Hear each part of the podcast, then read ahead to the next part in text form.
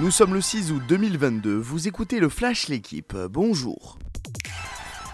La Ligue 1 a fait son grand retour hier avec un Lyon-Ajaccio très animé.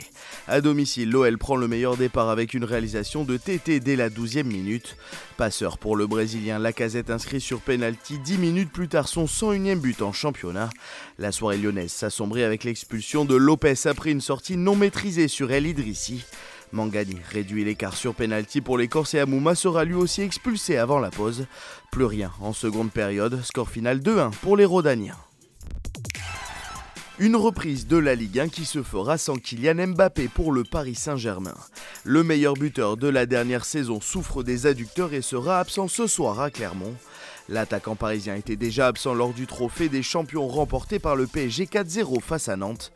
Trop juste physiquement, la recrue Renato Sanchez ne sera pas non plus du voyage. Second, mercredi dernier, Arnaud Desmar a enfin levé les bras sur le Tour de Pologne. Le Français a remporté hier au sprint la 7 et dernière étape à Cracovie. Le coureur de la groupe AMA FDJ décroche sa cinquième victoire de la saison. De bon augure pour le leader de l'équipe de France avant les championnats d'Europe sur route mi-août. A noter qu'Ethan Hayter enlève lui le classement général. Après Novak Djokovic, c'est au tour de Rafael Nadal de renoncer au Masters 1000 de Montréal.